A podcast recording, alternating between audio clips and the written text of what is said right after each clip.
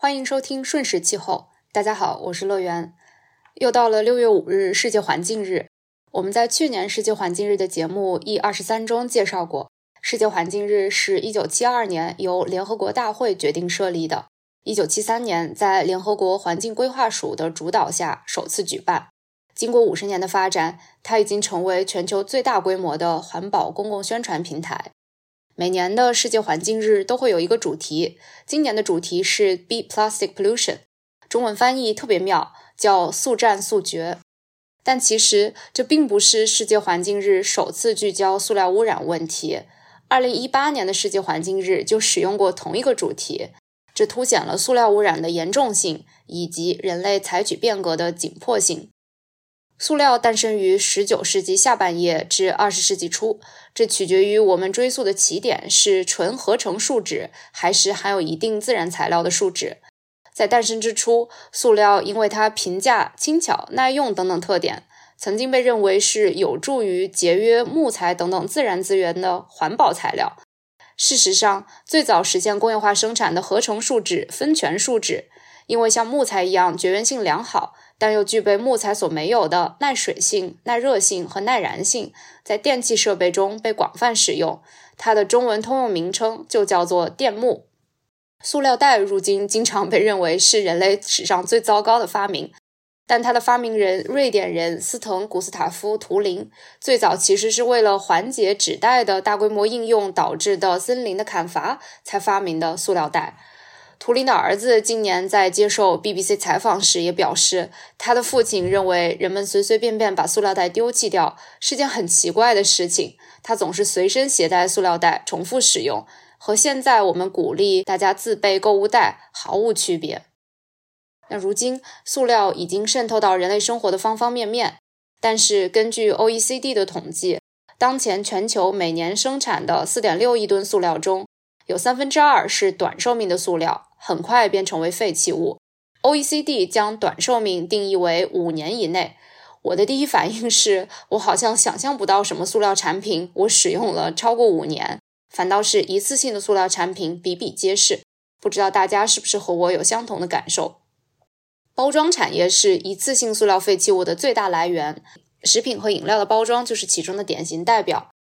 塑料也被广泛应用于农业、渔业和水产养殖业。比如用来制作地膜、渔网等等，时尚行业也不容忽视。我们之前也有节目聊到时尚行业的可持续问题，大约百分之六十的服装材料都是塑料，包括常见的聚酯，也就是涤纶；丙烯酸，也就是腈纶；还有尼龙，也就是锦纶。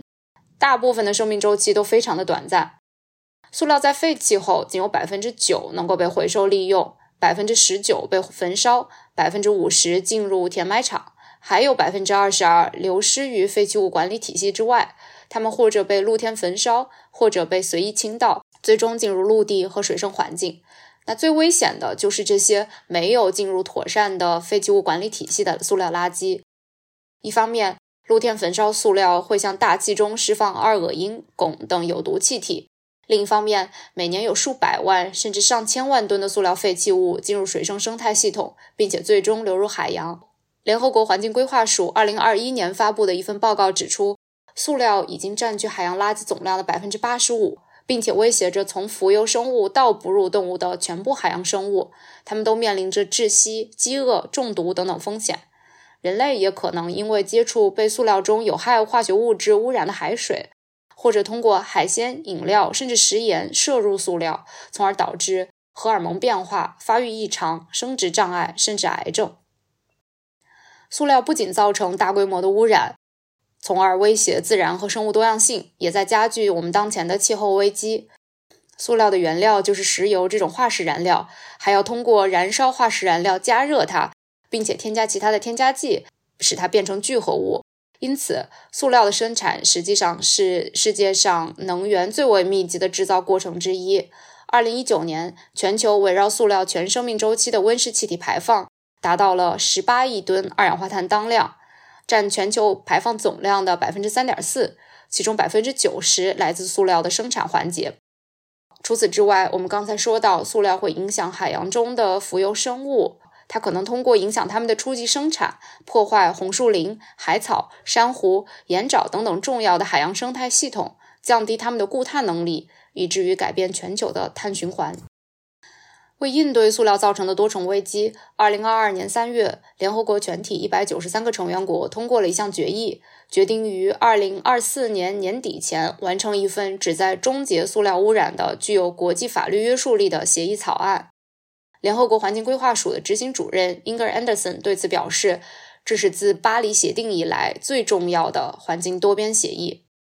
那么，人类将如何实现这一颇具雄心的目标呢？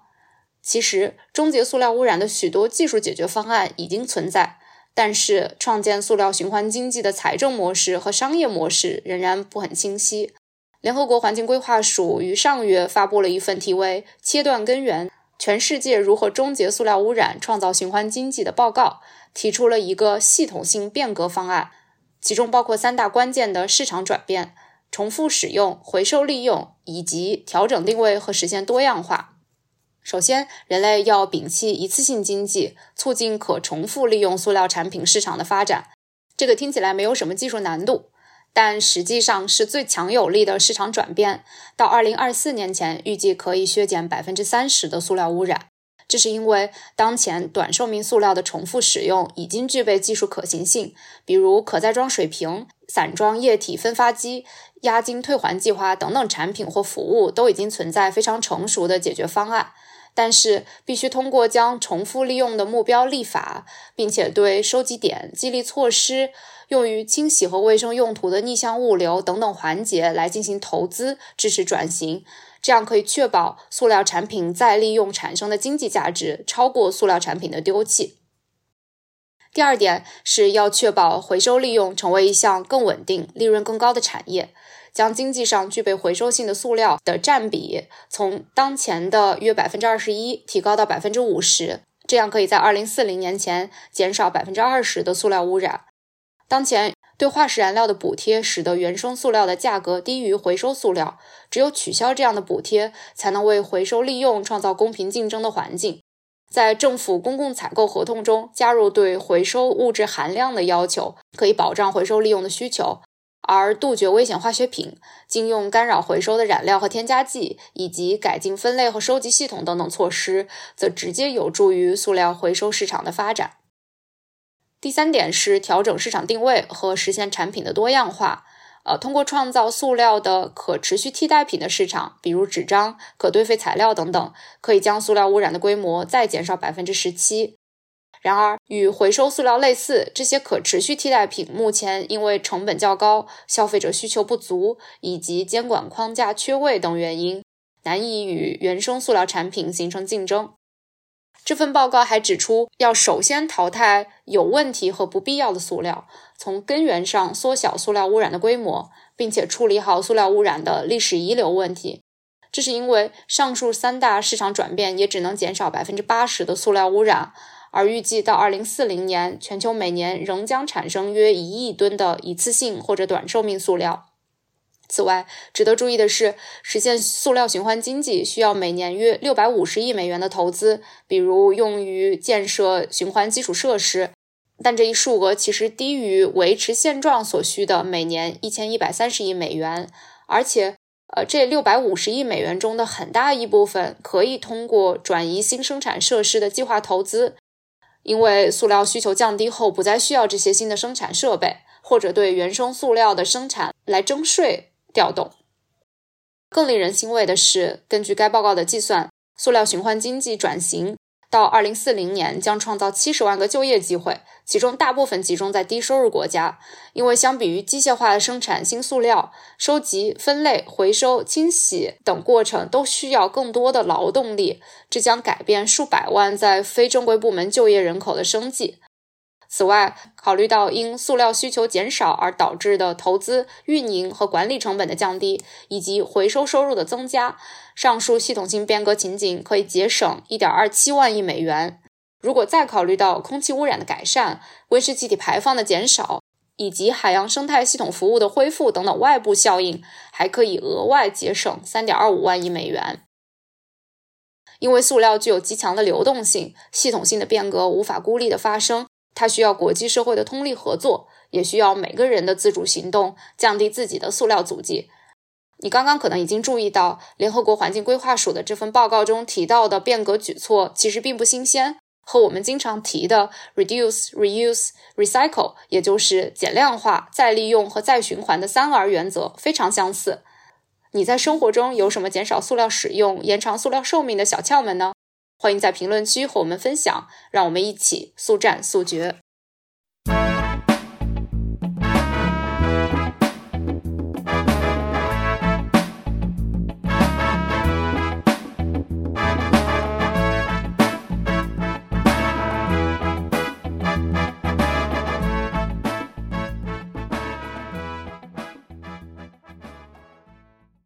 感谢收听《不成气候》（No Such Climate）。不成气候是一档广泛的关注气候变化、大气污染等大气科学议题与时事热点、社会生活的相焦点的播客。如果你喜欢我们的播客，请在苹果播客给我们好评鼓励，也欢迎在小宇宙、喜马拉雅、荔枝播客、网易云音乐、QQ 音乐等平台与我们留言互动。直接联系可以私信我们的公众号或微博“不成气候 No Such Climate”。或发邮件至 no such climate at gmail dot com。